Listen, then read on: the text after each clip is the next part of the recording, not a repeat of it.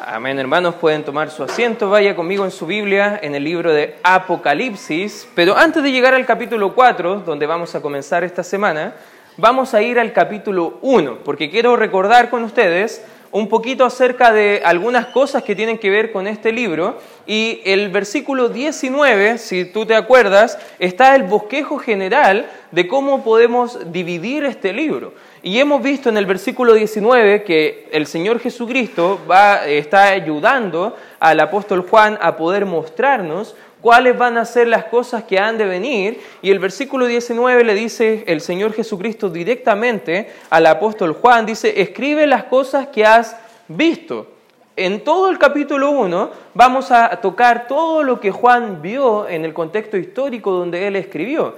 Ahora terminamos de estudiar lo siguiente que dice en el pasaje, las cosas que son. Como hemos estado viendo, el mensaje a las siete iglesias de Asia Menor fueron escritas a iglesias locales reales de la época, pero también tiene un contenido profético para la iglesia hasta que Cristo venga. Y justo terminamos de estudiar el capítulo 2 y 3, donde fueron los mensajes a las siete iglesias de Asia Menor, y fíjate lo que sigue diciendo el 19, dice, y las cosas que han de ser después de estas.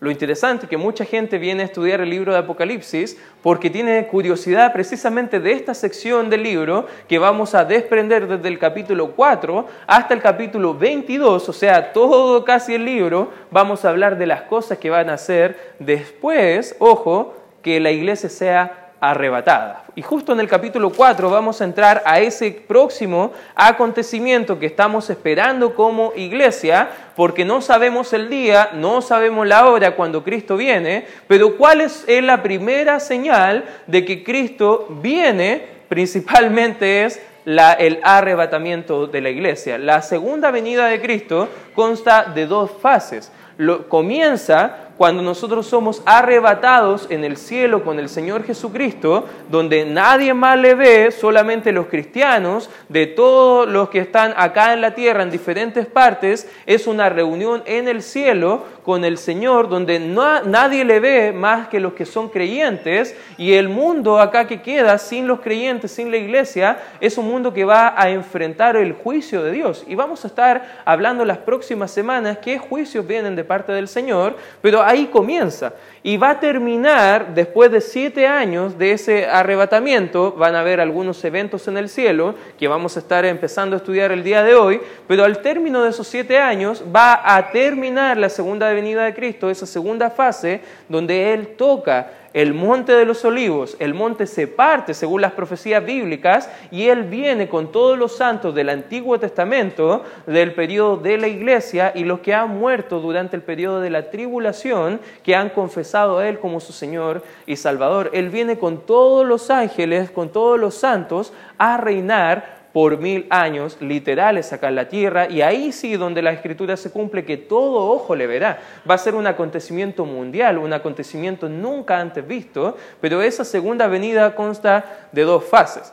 Ahora, la semana pasada les prometí que le iba a dar la, la, fecha de cuándo iba a ser el fin del mundo. Ya todos tienen curiosidades, pero si vamos a la siguiente diapositiva, quiero explicarlo, ya, porque la Biblia explica. Supongamos, ya, Supongamos que el día de hoy Cristo viene, ¿ya? Año 2019, Cristo viene a buscar a su iglesia. ¿En qué fecha estamos? Ni sé ahora, creo que día 10 de, de noviembre estamos, pero imagínate que el 10 de noviembre del año 2019 Cristo viene a buscar a su iglesia.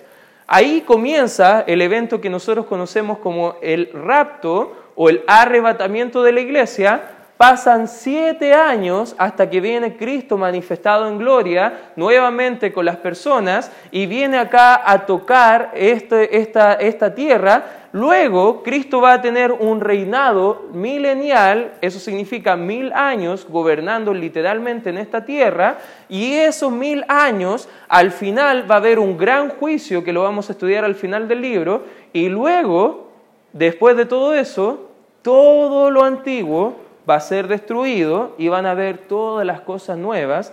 Por ende, ¿ya? Y ahí los que son buenos para las matemáticas, si Cristo viniera el 10 de noviembre, pongamos la fecha de hoy, si Cristo viniera hoy, ¿cuándo sería el fin del mundo? Si calculamos los siete años de la tribulación, más los mil años del reinado milenial de Cristo en esta tierra, eso significa que el fin del mundo será en mil siete años más. ¿Ya? Queda poco. Amén, hermanos. ¿Cuántos de nosotros estamos animados que el fin del mundo viene pronto? Parece que no tan pronto. O sea, la escritura no muestra tanta, tanto afán de la destrucción completa del mundo. Pero eso va a ocurrir. Incluso estábamos cantando, glorioso eres Jesús. O sea, un día Él va a venir, va a redimir toda la creación. La escritura en el libro de, Romanos capítulo 8 nos enseña que la creación misma está gimiendo, está dolida por el pecado y en la consumación del plan redentor de Dios, ahí va a estar toda la consumación final de todos los acontecimientos. Pero todo esto que estamos viendo es solamente un resumen de todo lo que vamos a ver en Apocalipsis desde el capítulo 4, versículo 1, hasta el capítulo 22. ¿Estás animado a estudiar este libro, hermano? Creo que sí. Estos son los, los pasajes que más me gustan estudiar del libro porque al entenderlo mejor, nuestra adoración a Dios va a ser muy, muy superior. Capítulo 4, versículo 1 de la Escritura dice, después de esto miré y he aquí una puerta abierta en donde, subrayalo por favor en tu Biblia, en el cielo. Y la primera voz que oí, como de trompeta, hablando conmigo, dijo, sube acá y yo te mostraré las cosas que sucederán, perdón, después de estas. Al término del trato de Dios con estas siete iglesias de Asia Menor, al parecer el siguiente acontecimiento que va a ocurrir inmediatamente va a ser el arrebatamiento de la iglesia. Creo que hoy día hubo un mini arrebatamiento, pero no de la iglesia, sino que varios fueron arrebatados hacia otros lugares que no es el congregarse, pero eso podemos hablar en otro momento.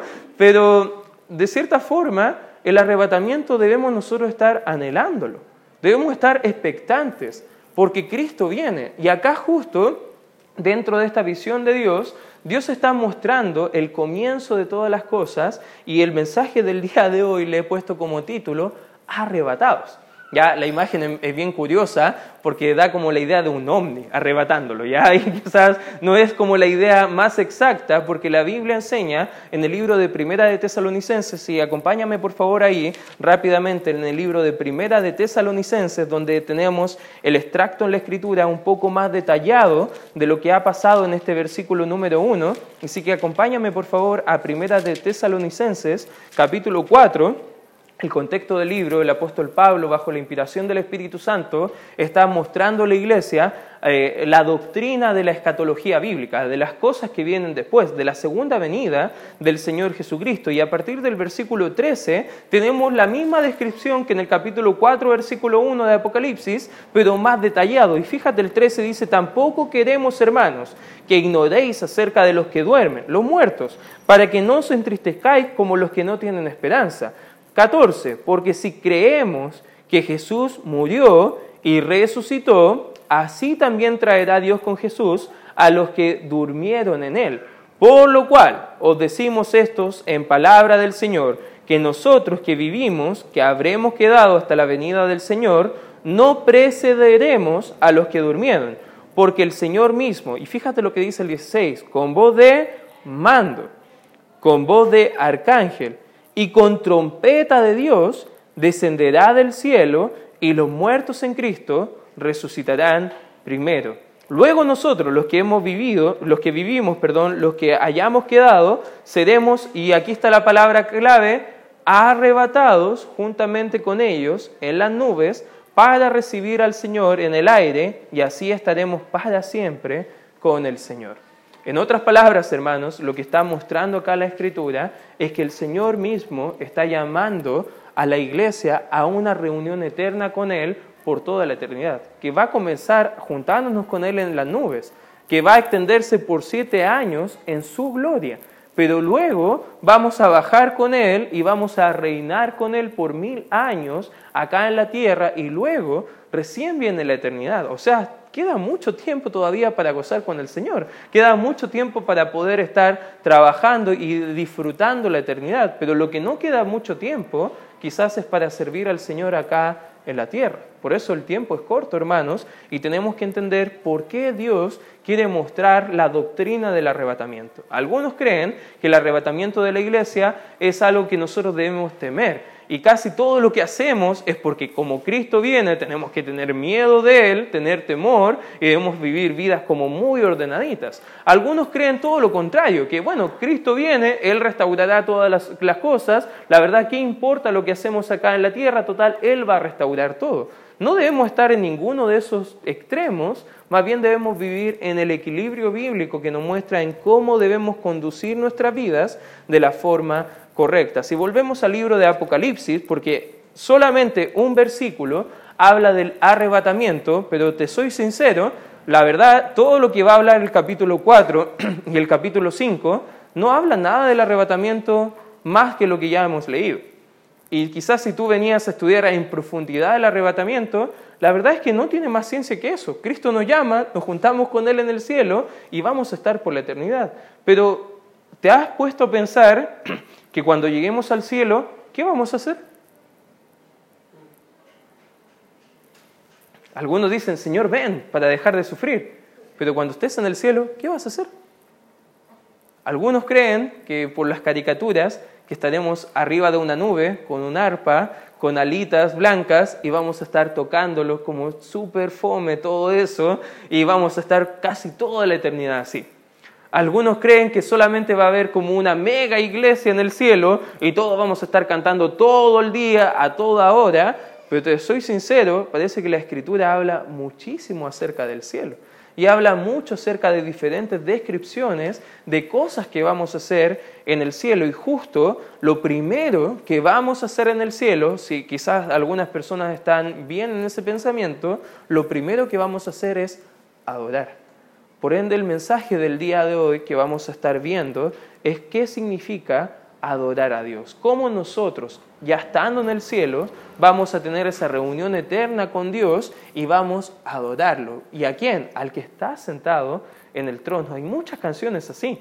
Pero la verdad, hermanos, esas canciones tienen mucha verdad, porque un día vamos a estar delante del trono de Dios y vamos a tener que. Capítulo 4, fíjate lo que sigue diciendo, ya hemos visto que ha sido el arrebatamiento, ya estamos en las nubes con el Señor, en su gloria, en el cielo, y dice, y al instante, versículo 2, yo estaba en el Espíritu, y he aquí, fíjate la palabra que viene, es muy importante, en el trono. La palabra trono es súper importante para que lo podamos entender el capítulo 4, porque va a mostrar 14 veces el escritor la palabra trono. Todo lo que vamos a tratar de interpretar en este capítulo 4 gira en torno al trono de Dios. incluso la palabra trono es muy importante en todo el libro. Está 46 veces escrita la palabra trono en todo el libro de Apocalipsis. Por ende, lo que nos va a mostrar el libro de Apocalipsis es que nuestro Dios no es que esté indolente a todo lo que pasa en el mundo, Él está sentado en el trono gobernando. Él está siendo soberano y rey de todas las naciones porque Él es el rey de reyes, el señor de señores que está sentado en su trono. Y aquí el apóstol Juan está mirando al que estaba sentado en el trono, en el cielo, fíjate lo que dice el 2, y en el trono uno sentado. Versículo 3. Y el aspecto del que estaba sentado era semejante a piedra de jaspe y de cornalina, y había alrededor del trono un arco iris semejante en aspecto a la esmeralda. Versículo 4. Y alrededor del trono había 24 tronos, y vi sentados en los tronos a 24 ancianos vestidos de ropas blancas, con coronas de oro en sus cabezas. Imagínate, estamos leyendo todo eso, no sé si ya te estás imaginando, somos arrebatados, estamos en el cielo, y de repente lo primero que vamos a observar, un gran trono. Y de repente esa imagen se está poniendo cada vez más extraña, porque alrededor del trono hay más tronos. ¿Qué está pasando acá? ¿Qué está sucediendo? Bueno, fíjense lo que sigue diciendo acá, el versículo 5. Y del trono salían relámpagos y truenos. ¿Cuántas damas le, da miedo los relámpagos y truenos? Ya quizás en ese momento de, de, estar en el cielo van a estar muy asustadas, pero fíjate y dice, y voces delante del trono, versículo 5, eh, seguimos leyendo, ardían siete lámparas de fuego, las cuales son los siete espíritus de Dios, y delante del trono había como un mar de vidrio semejante al cristal, y junto al trono y alrededor del trono cuatro seres vivientes llenos de ojos delante y detrás, el primer ser viviente era semejante a un león El segundo era semejante a un becerro. El tercero tenía rostro como de un hombre. Y el cuarto era semejante a un águila volando. Los cuatro seres vivientes tenían cada uno seis alas y alrededor y por dentro estaban llenos de ojos y no cesaban día y noche de decir, Santo, Santo, Santo es el Señor Dios Todopoderoso, el que era, el que es y el que ha de venir. Y siempre que aquellos seres vivientes dan gloria y honra y acción de gracias al que está sentado en el trono, al que vive por los siglos de los siglos, los veinticuatro ancianos se postran delante del que está sentado en el trono y adoran al que vive por los siglos de los siglos y echan sus coronas delante del trono diciendo, Señor, digno eres de recibir la gloria y la honra y el poder porque tú creaste todas las cosas y por tu voluntad existen y fueron. Qué hermoso pasaje, hermanos. Y la verdad, cuando empiezo a pensar todo lo que va a ser ese, ese tiempo de adoración, porque a veces nosotros en esta tierra cantamos. Y qué bueno cantar. ¿Cuánto le gusta cantar? A mí me encanta cantar. Pero a veces, seamos honestos, cantamos canciones eh, seculares más fuertes que lo que alabamos al Señor cantamos con más emoción quizás de alguna balada romántica que nos han dedicado o que hemos dedicado que lo que nos emociona alabar a nuestro Señor. Pero lo primero que vamos a hacer cuando estemos delante del trono va a ser adorar a nuestro Creador.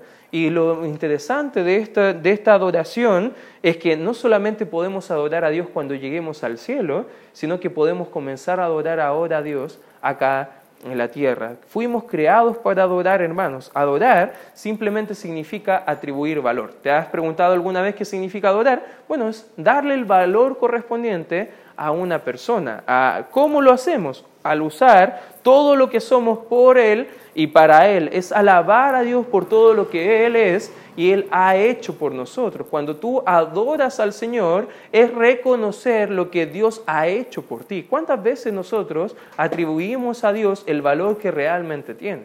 ¿Cuántas veces nosotros agradecemos a Dios por las cosas que Él nos ha dado? El cielo, hermanos, es un lugar de adoración. Y si tú no disfrutas la adoración acá en la tierra, el cielo te va a parecer muy aburrido. Y la verdad, hermanos, debemos arrepentirnos si es así, porque el pueblo de Dios por todas las edades es un pueblo llamado a cantar. Y lo que vamos a hacer en la eternidad también va a ser adorar al Señor. Por eso los que nos gusta cantar va a ser maravilloso. Pero para los que no les gusta adorar, que no solamente cantar, es, va a ser algo con mucho, mucha frustración nos muestra acá la gloria del Señor el pasaje y vamos a ver cuatro aspectos o algunos aspectos que tenemos en la adoración que nos muestra acá el pasaje. ¿A quién adoramos? Como punto número uno, adoramos al Creador. La persona que están adorando acá en la imagen del capítulo 4 es Dios el Padre, no es el Señor Jesucristo. Ojo, el Señor Jesucristo en el capítulo 5 va a hacer la entrada, pero hasta ahora el que están adorando ahí en el trono es Dios el Padre. Dios está en su trono, soberano, teniendo todo el control y lo interesante es que gente ora a veces y dice al Señor, Señor, toma el control sobre esto. Hermano, no debemos orar así.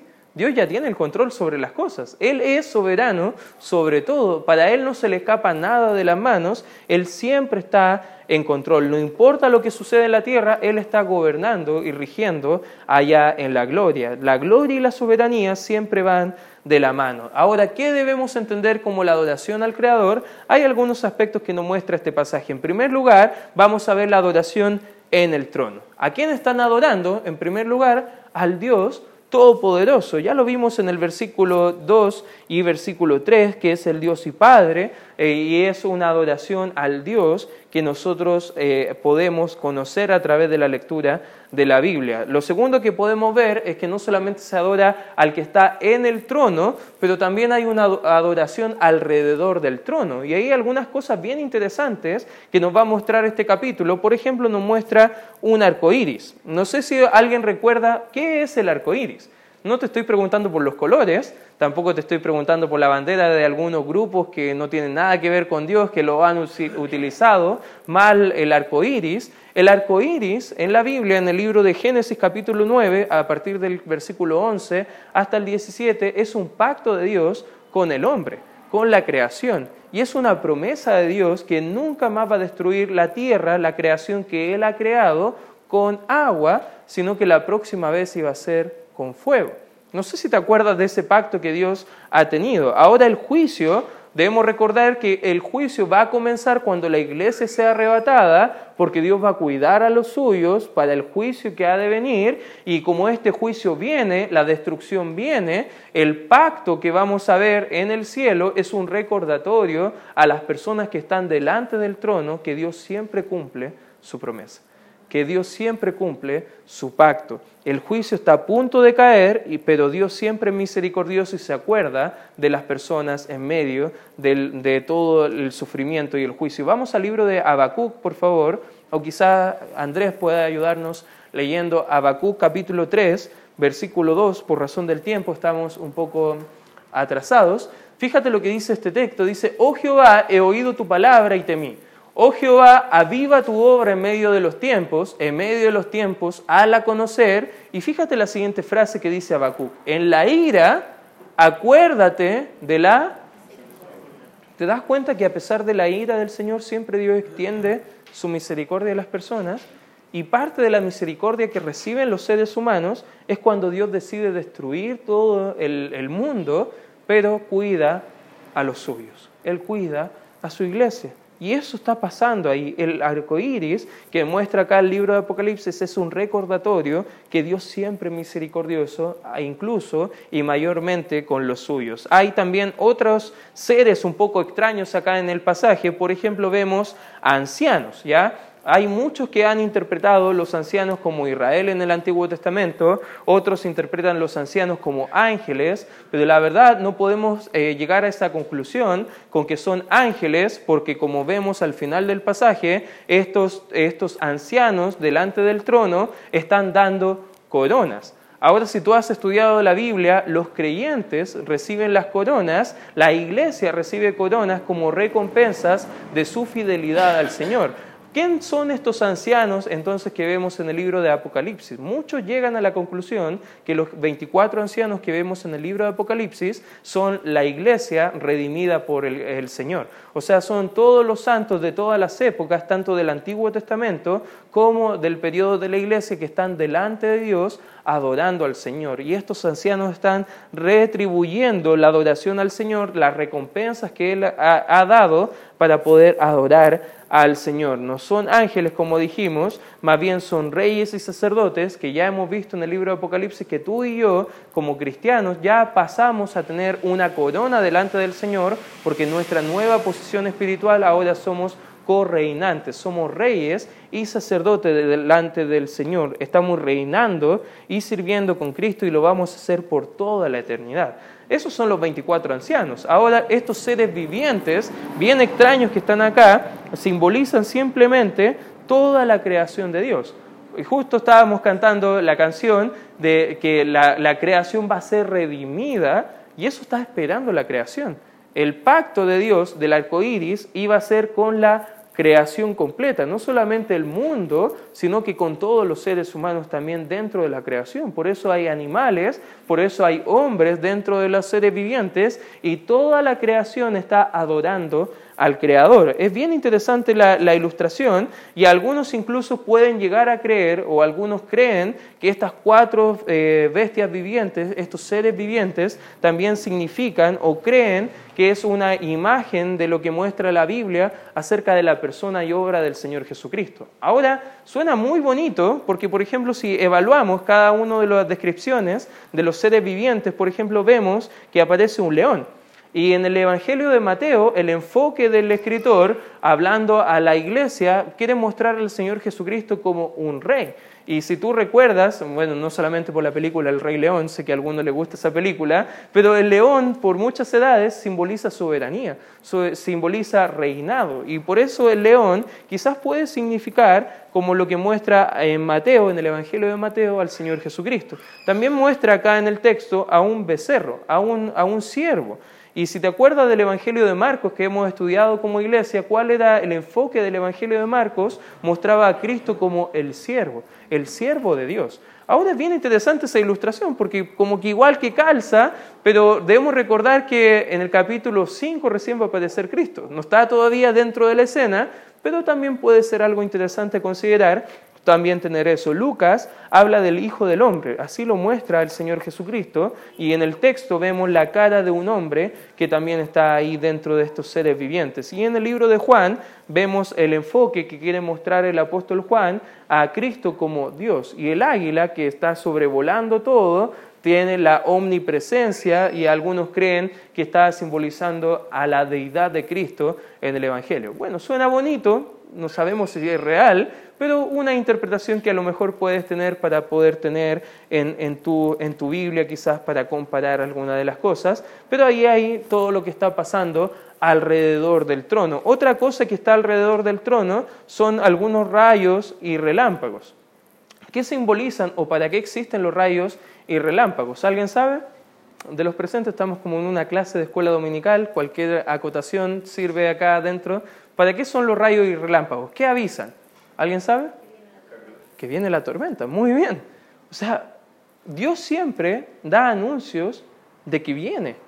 Viene la tormenta. Y lo que está pasando delante del trono con toda esta tormenta sorprendente es lo que va a estar avecinándose para las naciones, para todo el mundo. El juicio de Dios está listo para caer en el mundo, pero Dios siempre en su gracia, Él da avisos a las personas, porque Dios quiere hasta el último momento que la gente se arrepienta y confíe en Él. Estas señales de tormenta son lo que vemos acá. También ante el trono, en el versículo 5 al 6 que leímos, está la adoración fuera Ah, perdón, ante el trono, que vemos acá lámparas y vemos siete espíritus. Ahora, no tenemos tiempo suficiente para indagar mucho, pero si estudiamos el libro de Isaías y Jeremías, vemos que el Espíritu Santo de Dios le da un calificativo de los siete espíritus de Dios. El número siete es bien importante dentro del libro de Apocalipsis, pero lo que está haciendo referencia acá en el pasaje es simplemente hablando que las lámparas eh, son el símbolo del Espíritu Santo, al igual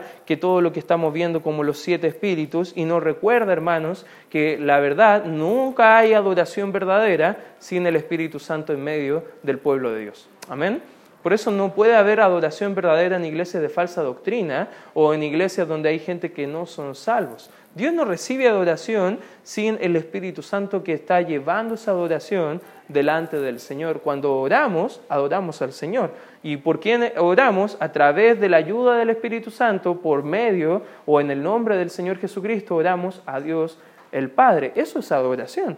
Cuando cantamos al Señor, cuando estudiamos la palabra, cuando pedimos dirección al Espíritu Santo, todo eso son manifestaciones de adoración delante de Dios. Y a quién alabamos, en el versículo 9 al versículo 11, vemos a quién estamos alabando en ese trono. Y me gustaría volver a retocar esos versículos para ir acabando. Versículo 9 al 11 dice, y siempre que aquellos seres vivientes dan gloria y honra y acciones de gracias, ¿a quién? Al que está sentado en el trono, al que vive por los siglos de los siglos.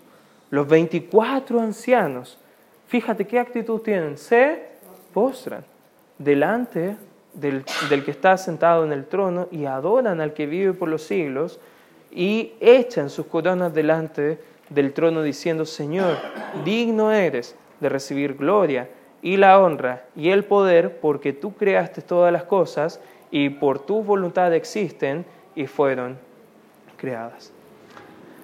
Ah. ¿Te acuerdas de cuál es el trasfondo de todo Apocalipsis? La iglesia está sufriendo, la iglesia está perseguida, la iglesia está padeciendo injustamente por persecución de cosas que ni estaban eh, siendo ellos responsables.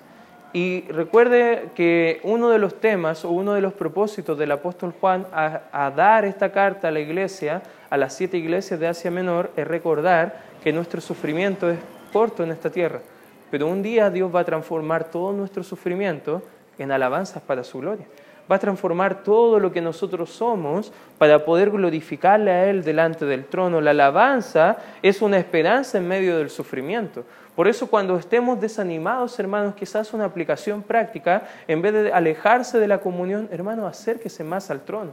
Vaya más en sus rodillas en oración al Señor. Busque más del Señor en la lectura de la palabra. No deje de congregarse. Anímese a seguir congregándose porque cuando viene la desesperanza es cuando más necesitamos alabar a nuestro Señor. El tema de este himno es el Dios creador y la falta de adoración debemos recordar, hermanos, que siempre es un problema espiritual. La próxima semana vamos a ver una imagen que en cierta forma inquieta mucho, porque en el capítulo 5 vamos a ver que toda esta alabanza y adoración se transforma en llanto, se transforma en desconsuelo y van a requerir a solamente una persona que es la solución a cada problema de, la vida que se llama el Cordero de Dios, el Cordero inmolado. Y va a venir el Cordero, pero eso lo vamos a estudiar la próxima semana. Así que venga la próxima semana al estudio de Apocalipsis, porque no solamente estamos empezando el estudio, pero hay muchas cosas interesantes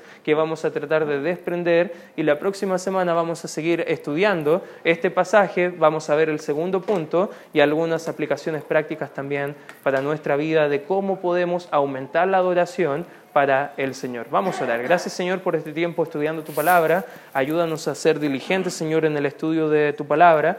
Y Padre, ayúdanos como iglesia a que estos eventos no sean solamente curiosidades para nuestras almas Señor, sino que transformen nuestra vida de adoración en esta tierra y que podamos glorificarte y honrarte Señor por toda la eternidad. Te damos la gloria y la honra de vida a tu nombre. En el nombre de Cristo Jesús oramos y pedimos tu bendición.